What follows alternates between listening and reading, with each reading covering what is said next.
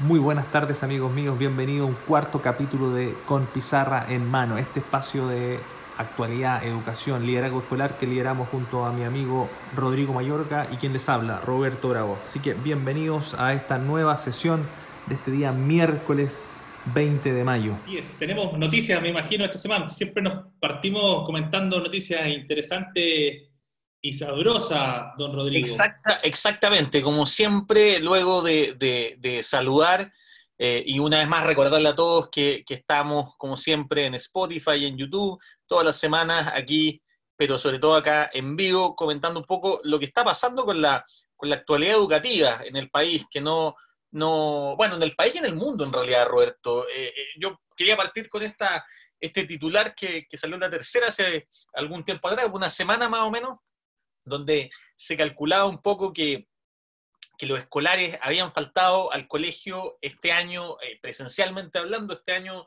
2020, todo ya lo que las clases que no habían ido en el año 2019, y eso es incluyendo las clases que presenciales que se suspendieron en su momento por el estallido social. Y es bien importante porque nos recuerda un poco que ya llevamos eh, más de dos meses en esta, en esta nueva situación y eh, a pesar de que hay algunas eh, cosas que hemos conversado ya, que hemos comentado, quería hacer una, una primera revisión bien rápida porque han, se han seguido desarrollando algunos temas que hemos conversado la última semana.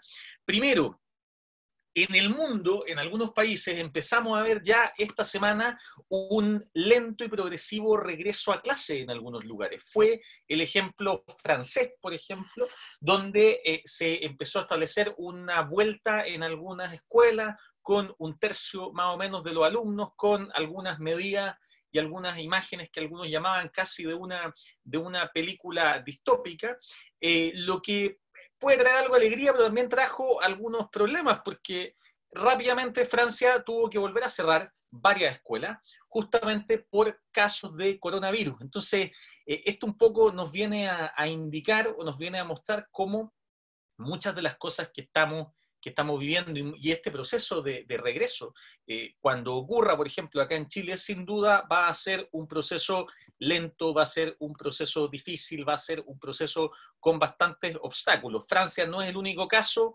Corea esta semana también empezó con una reapertura eh, gradual de sus colegios. Ahí en la imagen uno puede ver las distancias que se empiezan a marcar. Va a ser un, un desafío, un desafío bien, bien fuerte al cual se le suma, como decíamos, un montón de estos temas que hemos venido conversando la última semana. Conversamos la primera semana sobre el problema de la judicialización de las relaciones de los apoderados con los colegios, especialmente los colegios privados y subvencionados.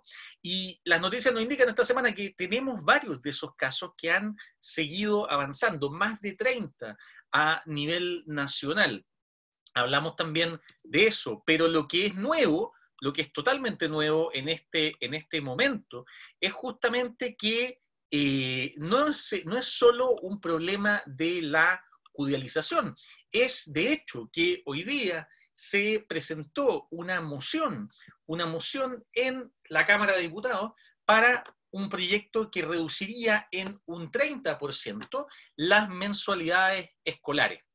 Eh, lo que no, no es menor. Yo no sé cómo estarás tú con 30% menos en mensualidades. Por ejemplo, Roberto, tú que, que, estás ahí de director y, lo que eso puede llegar a, implicar también.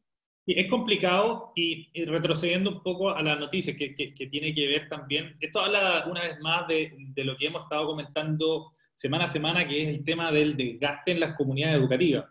Eh, yo, yo tengo mi miedo, digamos, es que eh, en, un eventual retorno, eh, ¿qué pasa si los brotes continúan y tenemos que echar pie atrás? Porque quizás lo que no se entiende, lo que se desconoce, cada colegio está trabajando en su plan retorno según sus condiciones, cada colegio, cada centro educativo está intentando hacer lo mejor, tanto preparando, gastando recursos que muchos no tienen, redireccionando otros recursos y también preparando toda una logística de regreso. Y si en la eventualidad que eso no funcione, como en los casos que tú estabas eh, mostrando, eso es un desgaste enorme eh, y una frustración tremenda para los, para los equipos que ya están cansados de, tener que haberse implementado en sistemas que, no conocíamos. Y si a eso uno le suma esto de, esta moción que tú nos, nos presentabas, por ahí salía en prensa el otro día, no sé si tú lo viste, o la gente que nos escucha, hablaba, eh, bueno, la Superintendencia de Educación decía que lo lamentable de que los padres judicializaran el tema. Generalmente cuando las cosas llegan a la superintendencia es cuando las comunidades educativas no hemos sido capaces de encontrar formatos de diálogo. Pero cuando las posiciones están tan radicales eh, y pensar que muchas de, las escuelas, puntualmente mi escuela es una escuela particular pagada, también conozco muchas realidades de escuelas particular subvencionadas como las que se plantean acá, y una escuela particular pagada tiene costos fijos enormes. Eh, al, igual que cualquier escuela, eh, en general el 70-75% de todas las escuelas se va en remuneraciones. Y hay una serie de costos fijos que, por más que los colegios intenten hacer los esfuerzos de, y que lo están haciendo de, de, ahorrar dinero, eso va para las arcas de los meses o de los papás que no pueden estar pagando. Entonces, un colegio tiene uno o dos meses de espalda, si es que, para poder seguir funcionando. Entonces, los papás muchas veces tienen que ver que efectivamente esto va en contra de la misma comunidad a la cual estoy, están soportando. ¿Qué pasa si las escuelas quiebran? ¿Qué pasa si no se puede pagar el sueldo a los profesores o los asistentes de la educación? Esa, comunidad se va a romper. ¿Qué va a pasar con esos estudiantes? Entonces, eh, yo creo que también eh, esto nos pide a todos, como hemos dicho otras veces, de también replantearnos de nuestras prácticas, tanto de la casa y también de los colegios. Los colegios, y creo que vamos a hablar un poquito de eso más adelante, tenemos también la obligación efectivamente de sumarnos a este nuevo paradigma y esforzarnos. Pero también tiene que haber detrás eh, esta flexibilidad y empatía de los papás con eh, las escuelas. Eh, así que hay que estar atento a esta noticia Rodrigo. yo la veo con preocupación porque es un ingrediente más a todos los elementos estresores que hemos estado hablando, SIMSE, aplicación de SIMSE, eh, la judicialización de, los padres con la oferta eh, y el estrés propio de la pandemia. Así que, eh, y me imagino Santiago con la cuarentena total. Sí, yo, yo ahí creo y, lo secundo, o sea, algo que quizá, y por eso esta, este intento como de hacer una, una, panorámica, porque también algo que hemos ido identificando en programas pasados son justamente estos, estos factores estresores, y, vamos a hablar de hecho la próxima semana eh, de, estos temas de, de, cómo también esto afecta, la dimensión más socioemocional, pero, pero claro, efectivamente vemos que eh, esto lleva un buen rato, probablemente continúe un buen rato. Efectivamente, las cifras tampoco indican que esto esté eh, ni, cerca de, de mejorarse por ahora. Entonces, efectivamente requiere mucho esfuerzo, mucha energía y de alguna forma buscar reducir algunos estresores, que como tú decías no eran el único, y también voy a volver a, recordar esto.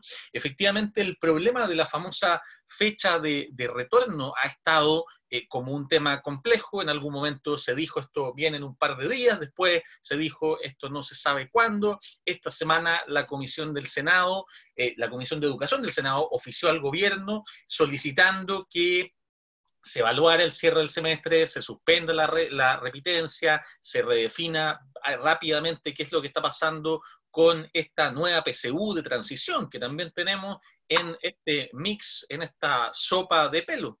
Eh, siguen reuniéndose una serie de actores, se reunió el Mineduc con el Colegio de Profesores, el Colegio de Profesores mantiene su postura crítica a la aplicación del CIMSE, piden priorizar lo socioemocional. Eh, y esta semana, el Mineduc finalmente descartó crear una mesa de trabajo. Y esto es una última eh, cosa que quiero destacar acá, que tiene que ver justamente con eh, una discusión que se estaba teniendo y que se ha tenido en distintas áreas de, lo que está ocurriendo con la pandemia. Eh, el elemento importante de, cómo se define esto y de cómo se, se toman ciertas decisiones y quién toma las decisiones. Y esta propuesta de una mesa de trabajo eh, hace un poco como la mesa social COVID, como otras mesas de trabajo que han aparecido, apareció eh, con bastante fuerza después del conflicto en torno al CIMSE y esta semana el Mineduc estableció que o descartó que se creara esta mesa, a lo cual eh, algunos actores sociales respondieron creando una mesa social para la educación. Eh, una serie de organizaciones, son más de 20 distintas personas que se reunieron, publicaron un comunicado que está online, es un comunicado más o menos de una página y tú lo puedes, y nuestros amigos y amigas lo pueden ver en, en, la pantalla, donde declaran fundamentalmente la necesidad de entrar a conversar y a dialogar estos distintos, estos distintos elementos, cómo pensamos la educación, cómo pensamos el sentido de la educación y cómo aplicarla en estos tiempos de COVID. Es una carta, es una carta que suscriben distintas organizaciones, el Colegio de Profesores, el Consorcio de Universidades del Estado, el CRUCH, las uh, universidades regionales, CONMEFUCH, Confederaciones de Trabajadores, CONFED, CONES. ¿Ah? Varios diputados también. Varios diputados. Son los diputados de la Comisión de Educación. Yo en un momento me, me, me, me, extrañé, pero todos los que firman son diputados y senadores de oposición, sin duda, y de la Comisión de Educación. Está Claudio Castro, alcalde de Renca, está Gonzalo Muñoz, amigo de nuestro programa, que estuvo ahí con nosotros. Eh, y fíjate, yo solo quiero notar, llamar la atención a uno de los puntos que, que señala la, eh, la carta, donde establecen en el 1, 2, 3, 4, 1, 2, 3, cuarto párrafo al final, que eh, parte de lo que se está buscando, sus conclusiones y contenidos de esta mesa van a ser puestos a disposición del órgano constituyente que surja del plebiscito de fines de octubre del 2020. Eh, lo cual me parece interesante, más allá de, de, la discusión misma de, que, bueno, que no sabemos si va a surgir o no un órgano eh, de ese plebiscito, porque va a depender de, la prueba o el rechazo, quién, cuál de las dos opciones sea la que gane. Sí, me parece interesante llamar la atención eh, en torno a esta, llamémoslo así, mirada un poquito más hacia adelante, que yo creo que es algo que eh, requiere otro tipo de energía también, pero es importante, es entender que eh, este no solo el momento, además de pensar el paréntesis, que ya de paréntesis tiene bien poco, por eso decía esto de los dos meses, sino que también de empezar a pensar cómo de, de, de esta experiencia eh, nace una nueva forma, una nueva forma educativa. A mí me parece interesante, Rodrigo, cuando estuve leyendo la carta, lo primero que, que, que es autoconvocada, que, que, son distintas instituciones y distintos representantes de, de, del mundo que está relacionado de una otra forma a educación. Y, y desde esta autoconvocatoria, eh, lo que presentan ellos son estas acciones y propuestas de, en cuanto a el CIMSE, eh, sobre todo ellos hacen un punto y lo relaciono con, con, lo, con, lo, que va a venir más adelante, con la evaluación socioemocional en la cual los alumnos llegan. Eh, y lo que plantean, también hay una parte muy interesante y que habla de este espacio que, que, que, que, es lo rico cuando son espacios autoconvocados en educación, hablan ellos de esta oportunidad de hacer un gran congreso de educación en Chile, que parta por los distintos territorios y que después cale a nivel nacional. A mí me parece, a mí me parece eh, una acción eh, de suceder concreta, yo creo que viene a ayudar mucho. Hemos hablado en este programa y en otro de la importancia de autoconvocarse, tal como lo estamos haciendo acá nosotros todos los miércoles. Si tú miras, todas las personas que están conectadas de una u otra forma están relacionadas a la educación. Y, y qué interesante es conocer aquellas, y lo decía Gonzalo Muñoz cuando estuvo con nosotros, cómo, cómo, cómo podemos nosotros eh, mostrar las distintas acciones y las distintas prácticas que están sucediendo en cada una de las escuelas y en cada una de las regiones, porque están sucediendo cosas muy interesantes. Y desde ahí yo creo que es una solución. La única duda que yo tengo es que efectivamente esto eh, sirva y sea eh, y vaya en ayuda efectivamente de lo que entendemos y queremos por educación y no se transforme en una acción partidista, política partidista. Entendamos que la educación se entiende como, como un, un espacio político eh, siempre, siempre. Pero yo también tenía las mismas dudas cuando comencé a leer algunas de las personas que firmaban y después obviamente eran parte del, del, de, de, la comisión, pero yo también tengo mis dudas que muchas veces esto se presta para hacer política partidista y cuando eso sucede, sobre todo en educación, yo creo que ha sido uno de los grandes problemas que nosotros hemos tenido en nuestro gremio, que cuando la mirada partidista eh, bloquea lo más puro y, y, lo, y, los fines pedagógicos que a nosotros nos interesan, sobre todo pensando en una educación de calidad.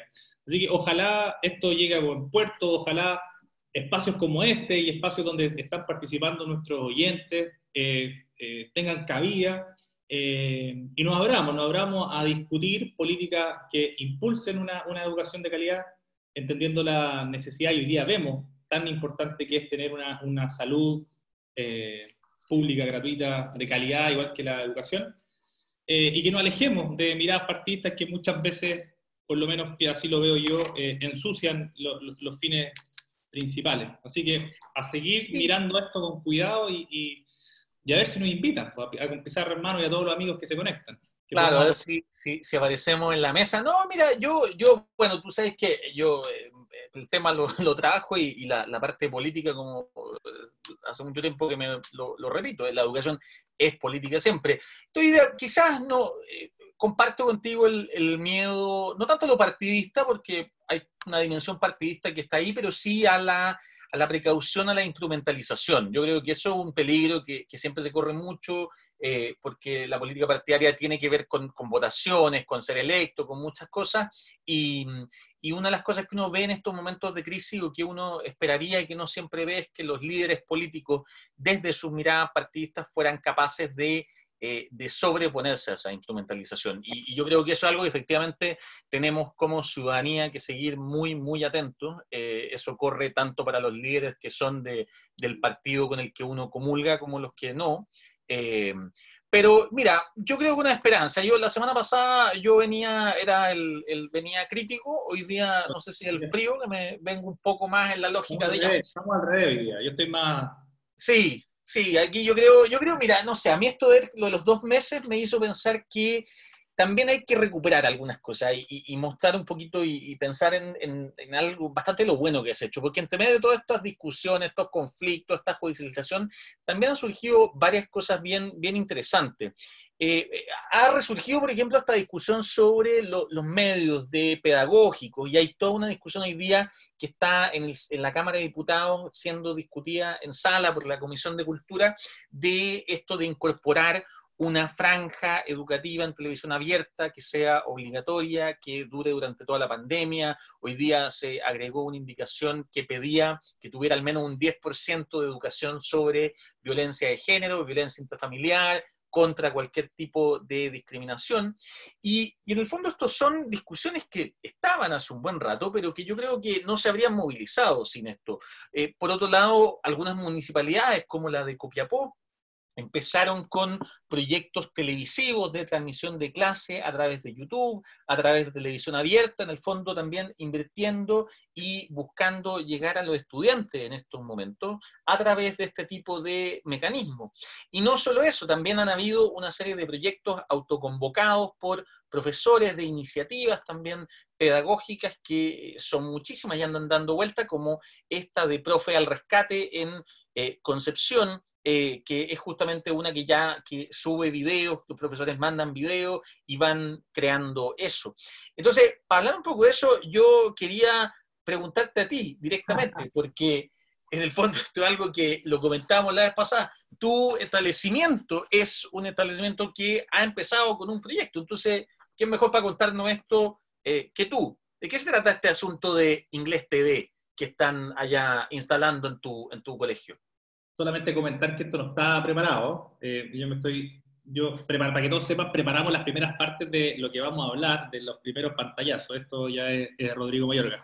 Eh, no, mira, eh, a ver, nosotros estamos convencidos de que los colegios y nuestro colegio, y así se lo decimos a nuestros papás, profesores y estudiantes, estamos obligados a hacer o a ofertar la mayor cantidad de oportunidades de aprendizaje. Y las oportunidades de aprendizaje se toman en la medida que estas oportunidades de aprendizaje dialogan con las condiciones que existen en las casas, que sabemos que son completamente distintas. tenemos apoderados que trabajan todo el día en la casa y no pueden acompañar sobre todo a los estudiantes que tienen menor grado de autonomía. Tenemos niños que tienen mejor conexión que otros y tenemos también estudiantes que tienen eh, insumos para poder estudiar de mejor forma eh, versus otros. Entonces, ¿cómo llegamos?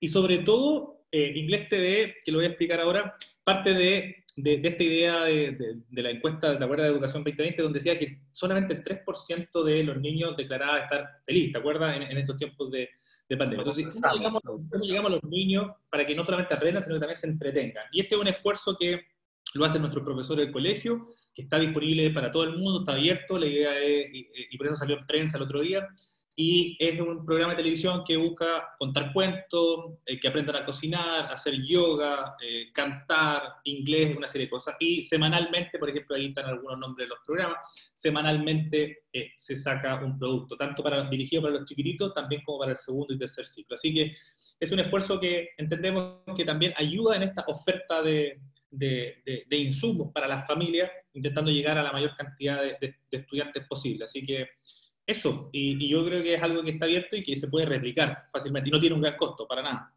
Yo, yo creo que ahí justamente hay un, hay un tema y por eso lo, lo traje a colación y perdón que te ponga ahí en el, en el, en el sin, mucho aviso, pero, eh, pero creo que algo que, que, que, es bien importante, esto es un programa que, de educación, pero que hemos siempre tratado que sea desde la educación, desde, desde el, desde el suelo, desde, la, desde el lugar donde se está haciendo, desde la pizarra, un poquito ahí viene el tema y, y, creo que eh, es bueno también seguir, ¿cómo se llama?, rescatando este tipo de experiencias que están ocurriendo a la par que todas estas otras cosas que hemos venido comentando y probablemente la próxima semana tendremos también algunas sorpresas que no vamos a adelantar todavía al respecto, pero que, eh, que ya están maquinándose porque este es un tema que tiene que, tiene que seguir, tiene que seguir creciendo. Oye, me voy a ir con una última, última noticia, que es el último tema, el gran tema de la semana y que... el gran tema.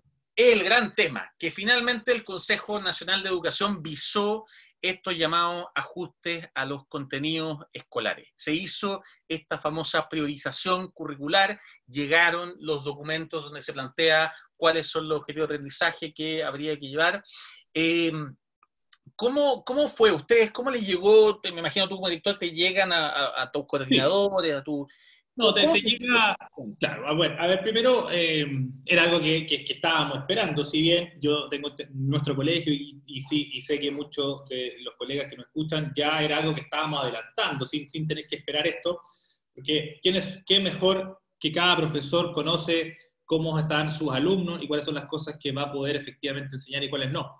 Entonces, a nosotros nos llega un mail a todos los, colegios y en este mail te llegan eh, todos los insumos por las distintas asignaturas. Y básicamente este, este, este, ajuste curricular tiene grandes cuatro elementos fundamentales. Uno que habla de, los objetivos que son imprescindibles, los objetivos de aprendizaje, habla de la flexibilidad que pueden tener los colegios, habla de esta mirada a mediano plazo que del, trabajo que se tiene que hacer 2020-2021 para que el 2022 nosotros alcancemos, digamos, al currículum normal, y habla de, esta integralidad donde no queda ninguna eh, asignatura atrás. Eh, yo creo que es, es, valioso.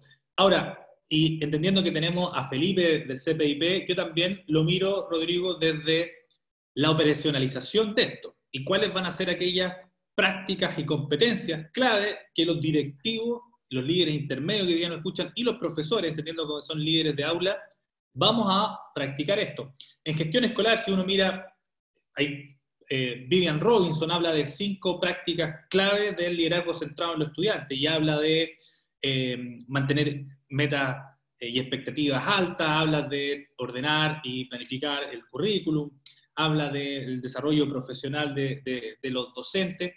entonces uno dice, bueno, estas prácticas que son clave, eh, y entendiendo que ahora tengo este nuevo eh, currículum, eh, ¿cómo lo personalizamos? ¿Qué prácticas son clave en los directivos?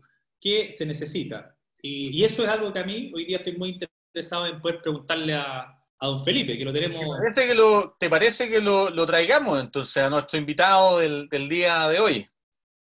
Perfecto, pues. Por favor, anúncielo, mientras yo lo hago pasar, como se dice en, ya, exactamente. Tenemos el agrado hoy día eh, de invitar en este programa al señor Felipe Coloma. Felipe hoy día es el coordinador eh, del área de, liderazgo para el desarrollo profesional del, CPIP, tiene estudios de posgrado afuera. Eh, yo creo que tenemos un lujo de tener a, Felipe y Felipe nos puede aportar mucho porque este plan, este plan para que, si, si no lo saben, habla que van a haber hay un apoyo y que parten el 25 de mayo, si no me equivoco, y están a cargo del CPIP y van a estar disponibles para todas las comunidades. Entonces, yo creo que tenemos aquí unas, unas primicias que nos puede contar Felipe. Eh, así que nada, démosle el paso a Felipe. Felipe, bienvenido. ya, bienvenido, Felipe. Gracias por estar acá con nosotros. Oigan, muchas gracias por la invitación. Eh, la verdad que un, un, honor y un gusto poder participar en este, en este espacio que han creado. Fue muy interesante el inicio cuando presentaron a toda la gente que está conectada, porque me doy cuenta que esto es como una comunidad, que se conocen aparentemente una regularidad. Y es interesante, sin duda hay gente muy, muy interesada por la educación que está siguiendo este tema, así que creo que eso ya es, es un tema para que nos ponga contentos. También pensaba, ¿no? mientras, mientras hablaban ustedes, qué notable cómo la educación se ha logrado mantener durante tanto tiempo en nuestro país, ¿no? Como un tema de discusión nacional. Ese es un tema que yo creo que, que, a veces no lo miramos lo suficiente, pero cuando uno tiene la suerte de hablar con personas de otros países, no solo Latinoamérica, también afuera, es un tema que les llama la atención, de hasta qué punto Chile le ha dado un lugar muy relevante a la educación y cómo sigue siendo continuamente un tema de debate, más allá que hayan posturas visibles en algunos temas, por supuesto, pero parece que es un tema muy importante y cada vez que aparecen nuestras encuestas de opinión, educación siempre está en el tope, ¿no?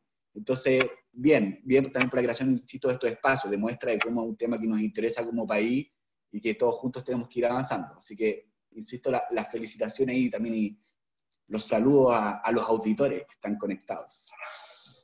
Gracias. Oye, Felipe, eh, ¿cómo, ¿cómo, primero para que, para que nos cuenten, eh, si tú nos puedes eh, contar a, todos a todos nosotros acá primero, ¿Qué, cuál es la labor del CPIP en todo esto? Y, y tú, como coordinador del área de, liderazgo, ¿cómo, ¿cómo, ves esta implementación desde los líderes escolares en cada uno de los territorios, en cada una de las escuelas? ¿Y cuál es, a, a, tu, a tu criterio, cuáles crees tú que son estas competencias clave que un buen líder debería tener para poder implementar todo esto, más encima en tiempos obviamente difíciles y, eh, y distintos?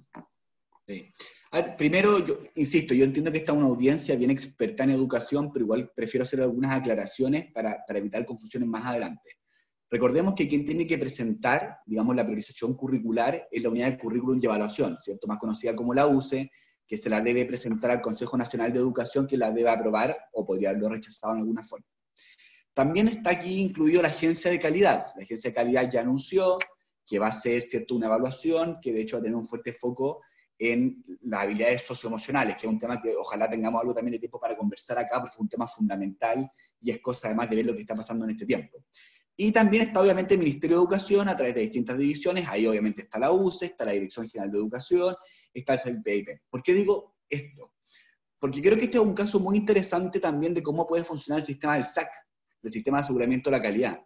Porque yo les voy contando de alguna forma también de cuáles son algunas de las acciones que vienen o que hemos estado diseñando, y creo que hay un esfuerzo de coordinación, eh, que aquí me pongo la camiseta Mineduc, eh, y que es bueno difundirlo. Es muy complejo coordinar una organización tan grande como el Ministerio de Educación, pero temas de relevancia como este, la verdad que hemos logrado articularnos para que cada uno vaya aportando en esto, ¿no?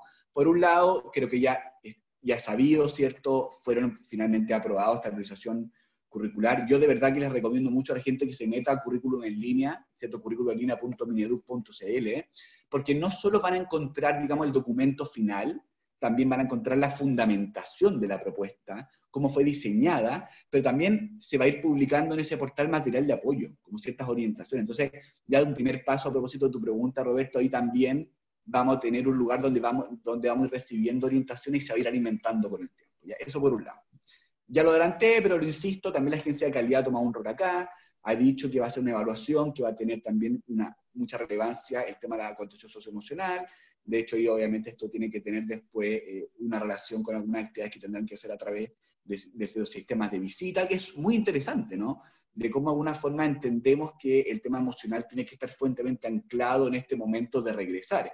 Y que si bien hay una urgencia por poder avanzar en aprendizaje, no podemos dividir los aprendizajes también de cómo están hoy día nuestros estudiantes. Yo creo que hay una apuesta súper aceptada y creo que van a ser insumos para la escuela muy importantes. Por supuesto que está el CPIP, ¿no? que es donde yo hoy día me desempeño como coordinador del área de liderazgo. El CPIP ya hace algún tiempo y también en la página, ¿cierto? Esta currículum en línea puede leer el titular, digamos, va a poner a disposición una serie de cursos, ¿no? Y me gustaría de verdad mucho que la gente que está conectada se pueda meter ahora a currículumenlinea.cl, porque creo que hay un detalle que no es menor. Si ustedes ven, estos son temáticas para las distintas asignaturas, también hay para jefes de UTP, también incluso para directivos escolares, pero en todos hay un foco en la priorización curricular, pero también cómo habla esto con el tema emocional. Porque también entendemos que es un factor a considerar hoy día en la sala de clase. Y creo que también ayuda a terminar con esta falsa dicotomía, ¿no? De que o hay que abordar aprendizajes o hay que abordar el tema emocional o de contención, cuando evidentemente tienen que ir de la mano. Y, y más bien la pregunta es cómo abordamos a través del currículum todos estos temas de todo lo que está sucediendo hoy día. Entonces, para quedarme un poquito más lo del CPIP, está esta serie de cursos, no quiero leérselos todos porque los pueden encontrar, y si no les voy a quitar además todo el tiempo, pero sí quizá hablar un poquito más de liderazgo, ¿no? que también además que es mi especialidad y un tema que, obviamente me apasiona mucho. Por un lado, eh, en primer lugar van a estar estas orientaciones generales que entrega la UCE, ¿ya? eso obviamente ya está. Nosotros desde CPIP, ya específicamente desde el área también de liderazgo, vamos a avanzar, estamos avanzando obviamente, y eso es lo que ustedes pueden ver acá, que las, convocatorias en realidad inician normalmente el 25 de mayo más o menos de esas fechas, pero después viene un plazo de postulación, precisamente primero para jefes de UTP. ¿Ya? Y aquí es un tema que es fundamental. Eh, en nuestra propia normativa legal, la verdad que al final da la impresión de que las responsabilidades del equipo directivo siempre están recayendo sobre el director o directora, ¿no? Pero por supuesto que estos son equipos directivos, y aquí los jefes de UTP van a tener un rol fundamental no solo en su rol de expertos curriculares, sino también, por ejemplo, en cómo van a dialogar y cómo van a liderar a equipos docentes, ¿no? El coordinador de un ciclo, el coordinador, por ejemplo, de un departamento. Eso va a ser fundamental.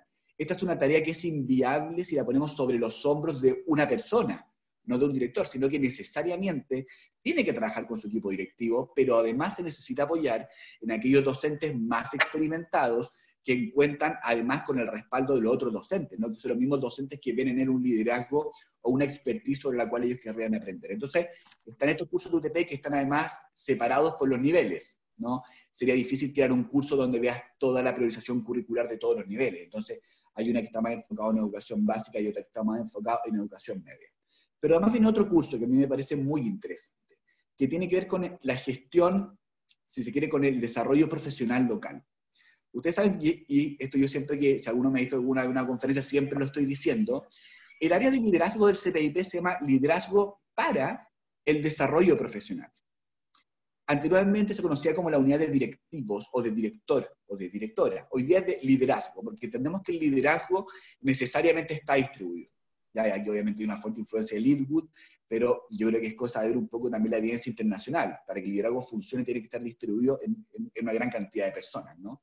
y la unidad ha tomado, y el área personal ha tomado muy seriamente este tema. Entonces, somos el área de liderazgo para el desarrollo profesional. ¿Y qué queremos hacer con este curso? Este es un curso que está enfocado en cómo podemos apoyar a los directores, directores de nuestras escuelas y a sus equipos para que realicen desarrollo profesional al interior de los establecimientos y además con un foco en lo que tiene que ver la priorización curricular. Y aquí un par de datos, no voy a estar citando mucho para no datear, pero cuando uno ve la historia un poco de cómo se da el perfeccionamiento en Chile, hemos tenido una lógica que se da fuera de la escuela. Durante muchos años se entiende que se va a capacitar alguna universidad, lugar que sea, en los meses de enero, en vacaciones, cuando en realidad la evidencia nos dice todos los días que los docentes aprenden privilegiadamente de sus pares y en sus propios contextos escolares. Entonces, el gran desafío es cómo organizamos nuestras escuelas para que de verdad los, docentes puedan aprender entre ellos. Y aquí, obviamente, y Roberto esto lo muy bien, porque él como director lo sabe, aquí hay una responsabilidad fundamental de los equipos directivos. Hoy día nosotros tenemos un tremendo logro que tiene la ley de desarrollo profesional docente. Por ejemplo, que es el aumento de las horas no lectivas. El discurso de la necesidad de desarrollarnos profesionalmente en contexto o en territorio, algo que está en la literatura hace muchos años. Lo que pasa es que no necesariamente teníamos los tiempos hoy día con el aumento de las horas no lectivas, un buen equipo directivo puede organizar a sus docentes para que realmente puedan tener espacios de reflexión y de trabajo conjunto. ¿Por qué insisto en esto? Porque también creo que la realidad actual y esta priorización curricular también abre una tremenda oportunidad. Y es cómo podemos volver a tener un diálogo, un diálogo profundamente pedagógico y profesionalizante, donde como comunidad educativa tomemos si esto, estos objetivos priorizados, esta propuesta, y reflexionemos sobre cómo la vamos a abordar. ¿En qué espacio? Idealmente la hora no lectiva, pero también algo que impulsa esta ley que se llama, por ejemplo, el Plan Local de Formación. ¿ya? Esto lo pueden encontrar en la página del CPIP, no quiero dar tanto detalle, pero hoy día a los planes de mejora educativa, al PMS le agrega un nuevo documento que antes no existía, que es el Plan Local de Formación. Y en este plan tiene que haber una estrategia de cómo yo quiero fomentar el desarrollo profesional al interior de mi establecimiento. Y este curso ya, que es uno de los cursos que estamos llevando a cabo, precisamente quiere abordar esa pregunta. ¿Cómo podemos ir creando comunidades donde el aprendizaje ocurra al interior de la escuela en tiempos no lectivos, pero utilizando ese liderazgo distribuido? evidentemente no va a suceder que el director o directora o los jefes de UTP les expliquen al resto lo que hay que hacer. Esto tiene que ser un diálogo. aquí tenemos que saber cómo aprendemos unos de otros, cómo vamos a utilizar nuestros docentes más destacados, a la red maestro de maestro, a los que han logrado progresar más el sistema de desarrollo profesional, etc. Entonces, yo creo que eso es muy importante. Y lo otro, y ahí voy a dar una pequeña pausa para que me hagan consultas, pero algo que me parece muy bien y creo que aquí ha sido una, una señal bastante acertada de parte del Ministerio. Estamos avanzando con orientaciones, con herramientas y con animaciones precisamente para la contención socioemocional. Y este es un tema que hay que tenerlo muy presente. Eh, aquí, Roberto, tú me puedes contradecir, obviamente, pero yo, si yo fuese director de escuela, yo estaría pensando qué va a pasar esas primeras semanas cuando tengamos el regreso a clase. Y creo que van, a ser temáticas muy concretas, de, de higiene, de relación con los apoderados, de cómo van a estar las rutinas, de cómo van a volver estos chicos que van a venir bastante cargados emocionalmente, no solo ellos, los apoderados, ¿no? La situación país nos va a presentar más complejidades. Entonces, hemos elaborado orientaciones también para poder apoyar a los equipos. Eh, por supuesto que no resuelve todas las temáticas que ustedes van a tener que estar enfrentando, que son infinitas, pero de alguna forma sí entrega un pequeño contexto, eh, algunas incluso referencias bibliográficas, sugiere algunos, algunos talleres, algunas actividades, recuerda la necesidad de trabajar con los docentes, con los apoderados, y también cómo entendemos los casos de los estudiantes, ¿no? Cuáles se pueden abordar de forma más general, cuáles quizás van a necesitar un apoyo un poquito, más específico, cómo activamos, por ejemplo, redes de contención de cada comuna, etc. Felipe, eh, te escuchaba, te escuchaba ahora hablar y un poco eh, hay algo ahí bien interesante y quiero conectar dos de los puntos que, que tú mencionabas. Uno es justamente esta idea de la historia, eh, de la historia de la, de la capacitación, de cómo, de cómo ha funcionado, esta lógica muy propia de la, en su momento las escuelas de verano de la Universidad de Chile. Bueno, es una historia que, recorre el siglo XX completo. Y, quizás quiero sumarle justamente un poco cómo la, capacitación constante, de alguna u otra forma, ha sido uno, un, el pariente eh, como olvidado muchas veces del, del sistema. Eh, y por otro lado, eh, termina siendo en muchos casos visualizada o incluso presentada como una, como una carga. Es como una suerte de, claro, aquí hay un tiempo libre que, que se puede mm. usar y vamos a usarlo en una capacitación y, y, más bien genera a veces esa, esa, esa, sensación, sobre todo por esta historia larga que, que, ha tenido que ver con eso, como, como que es como lo que queda para llenar a veces o se sintiera, o algunos profesores lo, pueden sentir así. Yo creo que todos los profesores en algún momento hemos, hemos tenido esa experiencia, como de, de, enfrentar una capacitación en particular o un proceso así en particular. Y, y, lo conecto con esto que tú me decías, del que mencionabas de lo, de lo socioemocional, y sobre todo en relación a los docentes, porque justamente la, sobrecarga en este momento, yo creo que es uno de los grandes temas. De, estamos todos muy sobrecargados emocionalmente, estamos sobrecargados porque estamos lidiando con escenarios nuevos, eh, hay un, desgaste sin duda alguna, sobre todo después de todo este tiempo. Desde el CPIP, en estos planes de, acompañamiento y de, y de, capacitación continua, en la cual yo creo 100% y creo que es una, una dimensión súper importante, ¿Cómo se lidia con esto? ¿Cómo se lidia con el, con el, en el fondo, el, el riesgo de que uno llegue con un proceso de capacitación y, y todos estos factores jueguen en contra para que alguien con, con cierta legitimidad te diga, eh, no, no, estoy en condiciones de nada más que esto. En el fondo ya estoy con tantas cosas que no me cabe en ningún lado esta posibilidad de, de, de formación, de capacitación. Eh, no sé si hay eso es algo que ustedes lo, abordan de alguna forma directa, si, si hay orientaciones al respecto, ¿cómo lo, cómo lo percibes tú? Yo, yo, creo que son, son varios puntos, y todo además bien difícil y discutible, así que no, no, pretendo en lo absoluto sacar el tema con lo que yo pueda decir o con lo que estamos haciendo como CPIP. Primero, respecto a lo que tú dices, que claro, en el fondo esta sensación de no, oye, ya vengo con bastantes cosas, tengo muy cargado, yo además de docente tengo las mismas dificultades que todo el mundo con el teletrabajo, con hacerse cargo de una familia, ¿no? Todos los que tenemos hijos sabemos lo que han sido estos meses. Pero yo, yo en fondo creo mucho en esta apuesta que yo decía anteriormente, porque creo que el enfoque es distinto. Porque al final del día, con esta, con esta lógica del desarrollo más local de la escuela, a través de tu PME conectado con este plan local, el que define las necesidades de capacitación tiene que ser la escuela. Y como ocurre particularmente en espacios dentro de tu horario, tú puedes entregarle más flexibilidad a cómo esto va ocurriendo. Entonces, ¿por qué lo digo? Porque si nos encontramos con una realidad, por ejemplo, como la que tú planteas, Rodrigo, bueno, lo, esperable es que el equipo directivo, en conjunto con esos docentes más destacados, digan, bueno, parece que vamos a tener que abordar este tema de forma prioritaria. ¿no? Entonces, eso que en el fondo no ocurre siempre cuando tú entiendes el desarrollo como la capacitación que ocurre en enero, digamos, o que ocurre durante vacaciones, porque hay un tema que además normalmente por un tema de recursos tú tienes que definir con bastante especie de anticipación, eh, y no siempre van a estar respondiendo de la mejor forma a lo que tú necesitas. Entonces creo que eso es distinto porque creo que es mucho más flexible. yo quiero, me gustaría, o sea, no me gustaría, voy a hacer un autobombo, voy a hacer un espacio de autobombo aprovechando esto. Y yo, por ejemplo, de verdad que los invito que si se meten en la página CPIP, hagan clic en un link que aparece formación local. Porque nosotros ahí no solo hemos querido subir orientaciones generales de cómo esto ocurre o qué es lo que debería ser, que por supuesto que además citamos bastante literatura nacional e internacional, pero también hemos querido poner ejemplos muy prácticos, que no solo son herramientas, sino que nosotros también hemos ido a ver, como lo hace por ejemplo la, la agencia, ¿cierto? Con su, con su con sus de aprendizaje y ponemos en disposición qué están haciendo algunas de las escuelas ya. Entonces, de alguna forma, cómo ellos han entendido que pueden hacer un desarrollo pertinente a sus propias necesidades. Porque pasa algo que es muy interesante. Muchas de estas escuelas se han dado cuenta que ese experto está al interior del propio establecimiento. Entonces no recurren a un tercero, sino más bien que lo que hacen es que invierten, si se quiere, en cómo organizamos los tiempos o quizás en alguna metodología, que puede ser un club de video, visita de aula, ronda instruccional, comunidad de aprendizaje, el que tú quieras, pero entendiendo que no siempre tienes que ir a buscar las cosas afuera, que están adentro.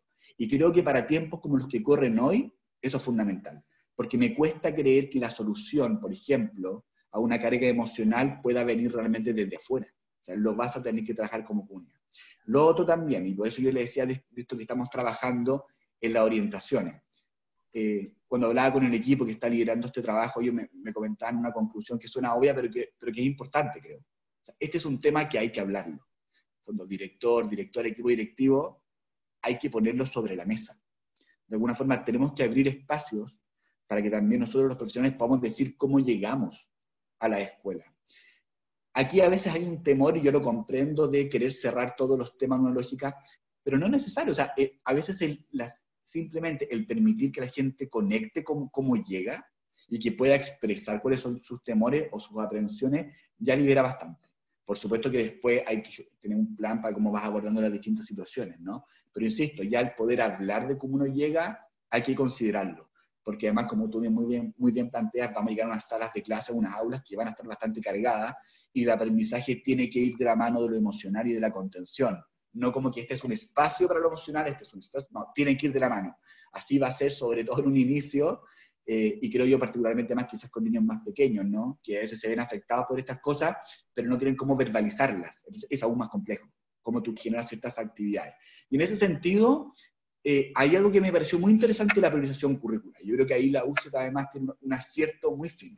Si ustedes se dan cuenta, eh, por ejemplo, en orientación, no hay priorización en el sentido de que se mantienen todos los objetivos de aprendizaje. Se entiende que es tan fundamental que debemos invertir tiempo en ello y que no vamos a, a fondo, y que en este caso particular vamos a definir que todos los objetivos de aprendizaje aquí son fundamentales para el contexto actual. Si ustedes leen la propuesta, siempre dice que hay que mantener aquellos contenidos que dialogan con los años próximos o con el anterior, pero también aquellos contenidos que son fundamentales para desarrollarnos en sociedad, sobre todo en estos tiempos, ¿no? Y en ese punto de vista, creo que un acierto decir toda la orientación obviamente tiene que ir ahí. Lo que sí, tarea importante, obviamente para los, para los docentes, para los consejos de curso, ¿no? Y ahí yo también de verdad que los invito a que vean todas las herramientas que tiene el ministerio, y en mi caso particular que puedan meterse a ver las, orientaciones del CPIP. Perfecto. Felipe, eh, bueno, te cuento que tenemos cómo funciona el programa. Nosotros vamos a hacer una, última pregunta nosotros y después nos despedimos para todo el público que nos escucha en Spotify y en YouTube pero el gancho de conectarse todos los miércoles y con todos los amigos que, que, tuviste, que estuvimos saludando, es que después hay un espacio ya privilegiado y, más íntimo para seguir haciendo preguntas a ti. ¿okay? Entonces vamos a ir con una última pregunta, ¿te parece, Rodrigo, a, a Felipe. Y, básicamente, Felipe, eh, em, tenemos varios directivos nobles que están conectados hoy día. Algunos de ellos tú los conociste en el Magíster de la Católica. Todos. Que ya leyeron tu libro. Eh, espero, que, espero que sí. Yo tengo entendido que sí. Y si no, está disponible en las mejores librerías. Pero bueno, pasando, gracias por el aviso.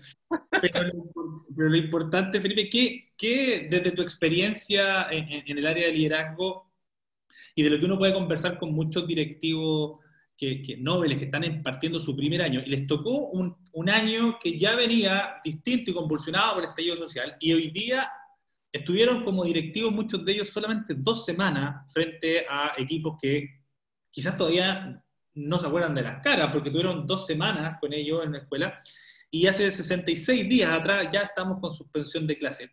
¿Qué mensaje, eh, si tú pudieses darle un par de prácticas concretas, qué le recomendarías, qué les contarías tú desde tu experiencia a estos directivos nobles que nos, escribieron hoy día y dijeron, pucha, pregúntale por nosotros?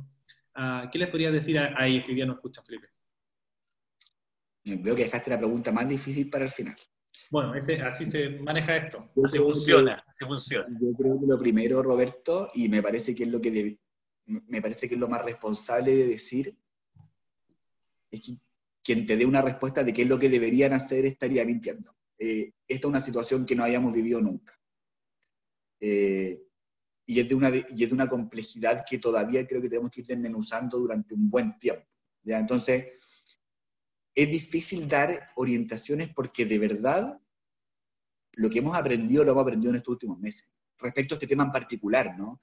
Efectivamente lo que tú planteas es bien dramático, pero hay directores que asumieron el cargo después de una conmoción muy fuerte, llegan, están una semana y no han visto a sus equipos. Y todos sabemos que en un director hay un factor que es fundamental es la confianza, ¿no? Algo decía Santiago Ricón Gallardo que me encanta, no sé si es de él o no, pero la mejora es a la velocidad de la confianza, creo que es notable, y es así.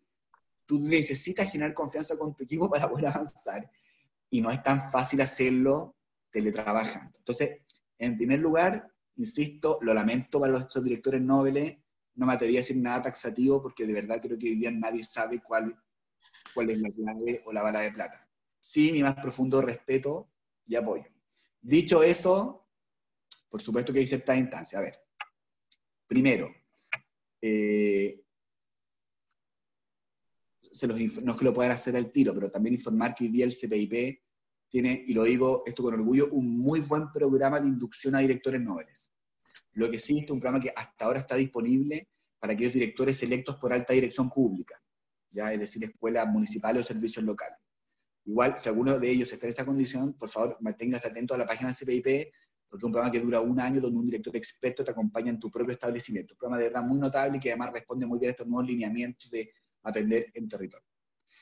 Bueno, dicho eso, creo que hay algunas tareas fundamentales. Lo primero, eh, y que a veces puede sonar muy, muy, abstracto, pero es, es estar disponible.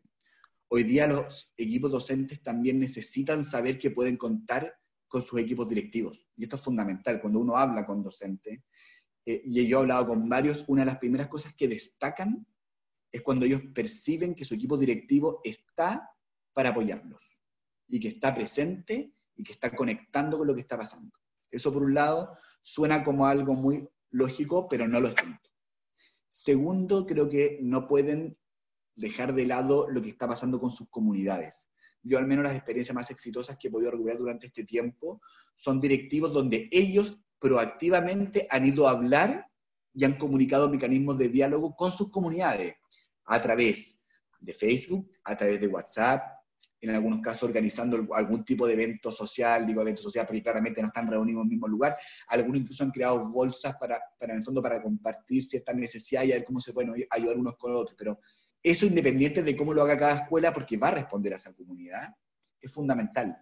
Tienen que buscar cómo establecer diálogos porque si no, además, cuando estemos en el regreso a clases, va a ser tremendamente complejo, porque en el fondo va a ser una comunidad educativa que no ha estado en diálogo con, con sus docentes o con su equipo directivo durante mucho tiempo.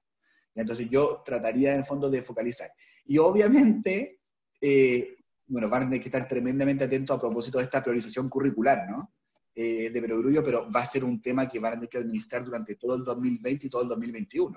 Entonces yo de verdad también haría la invitación a meterse a la página de currículum en línea, más allá que probablemente ya lo hicieron todo y están muy atentos, pero es un tema que ya tenemos que ir diseñando y pensando cómo el regreso, o desde ya en realidad vamos a estar trabajando eh, con ello. Y, por último, que esto en realidad no sé si lo estoy ayudando, le estoy cargando más responsabilidades, así que ahí lo disculpas, quizás aquí lo, lo toma así desde el, desde el público, pero creo que hay un tema que es fundamental hoy día y es cómo también velamos por un tema de equidad. Creo que es un tema que hay que poner sobre la mesa también. Eh, no todos los recursos de aprendizaje le llegan igual a todos los estudiantes. Las clases online yo creo que han sido una excelente solución, pero lamentablemente para algunos no funciona, porque no tienen equipos, porque no tienen internet, por la razón que sea. Y ahí también los equipos directivos tienen que tomar un rol muy, muy importante, de cómo también va a ser un buen diagnóstico de cuáles son las condiciones de su comunidad educativa y cómo se las rebuscan para poner algún tipo de recurso educativo a disposición. ¿Ya? Eh, yo, insisto, creo que es un tema que tenemos que tener muy presente, el tema de la equidad, no podemos llegar igual a todos, porque no todos tienen las mismas condiciones, y además que si no la brecha de aprendizaje cuando volvamos a clases presenciales va a ser sideral, porque además, como suele ser, los que van quedando más retrasados suelen ser aquellos estudiantes de, de familia o de comunidades con mayor nivel de vulnerabilidad, ¿no? Entonces, tenemos que de alguna forma ir adelantándonos, poner el tema y creativamente, como escuela, en diálogo con esos docentes y apoderados, es ir pensando ya cómo podemos ir apoyándolo desde ahora. Oye, Felipe, gracias, Felipe. Perdón, Rodrigo, perdón. Eh, gracias, bueno, gracias, Felipe. Eh, yo esta parte la quería, la quería terminar yo porque primero eh, contarle a todos los amigos que eh, todos los miércoles a la misma hora por Zoom nos juntamos a las 19.30 horas. Tenemos amigos que están todos los miércoles, desde el primer miércoles conectados. Eh, agradecemos la, la, sintonía a todos los que nos están escuchando por YouTube y por Spotify y contarles que nos vamos a quedar conversando un ratito más con, con Felipe. Pero no quería terminar antes, sino sin felicitar a mi amigo Rodrigo Mayorga, que ahora es doctor. Entonces yo quería, no, por eso le quité la palabra doctor, porque quería felicitarlo. Y, y por ahí lo vi en las redes sociales, doctor, eh, en su ceremonia por, por Zoom. Cuéntanos brevemente un poquito de eso, para los que sabemos qué, es esto de Columbia en Zoom, cómo, cómo es esta cosa. Ah, bueno, es, es, simplemente, efectivamente, la, la, la, pandemia nos ha afectado a todos y, y las la ceremonias eh, en, en, Estados Unidos se, se, suspendieron todas y se movieron al, al mundo online. Entonces, de hecho, tuve una el, domingo pasado eh, de, de, una escuela, tuve la, una, una, la mayoría son por video y son como transmisiones por video de, un, de la ceremonia grabada, pero tuvimos una con mi, mi departamento de, de, estudios de antropología de la educación, que en realidad pudimos compartir todos juntos, estuvimos ahí eh, dando algunos discursos los profesores, los estudiantes, y bueno, mira, es como, yo creo que es como le pasará quizá a la gente que cumple años en estos tiempos de pandemia, que, que, que, no es lo mismo y no es lo que uno espera y al mismo tiempo tiene otras dimensiones súper súper bonitas y súper lindas. Así que nada, pues, es una forma curiosa de terminar todo esto, pero, pero bueno, lo importante es terminar, sobre todo cuando se trata de un, de un doctorado no se te va a olvidar nunca, digamos. Jamás. No, vamos a ser históricos. Oye, eso, eh, nos despedimos entonces de, de, toda la gente de YouTube y Spotify, Rodrigo, fue un gusto, gracias Felipe, y por favor, déjanos invitados para la gente que nos está escuchando por YouTube y Spotify eh, para la próxima semana, Rodrigo. Vamos a estar, sí, con Valentina Romeo, que es especialista en formación de profesores justamente en temas de bienestar emocional, que es algo que ha venido saliendo toda esta semana. Felipe también lo, lo comentaba, nos va a acompañar Valentina el próximo miércoles, como siempre, a las siete y media. Y como habíamos dicho, vamos a dar por concluido nuestro programa del día de hoy para nuestros auditores y espectadores y vamos a quedarnos en este espacio ya más íntimo para todos quienes se conectan. Así que cerramos como siempre con nuestro video.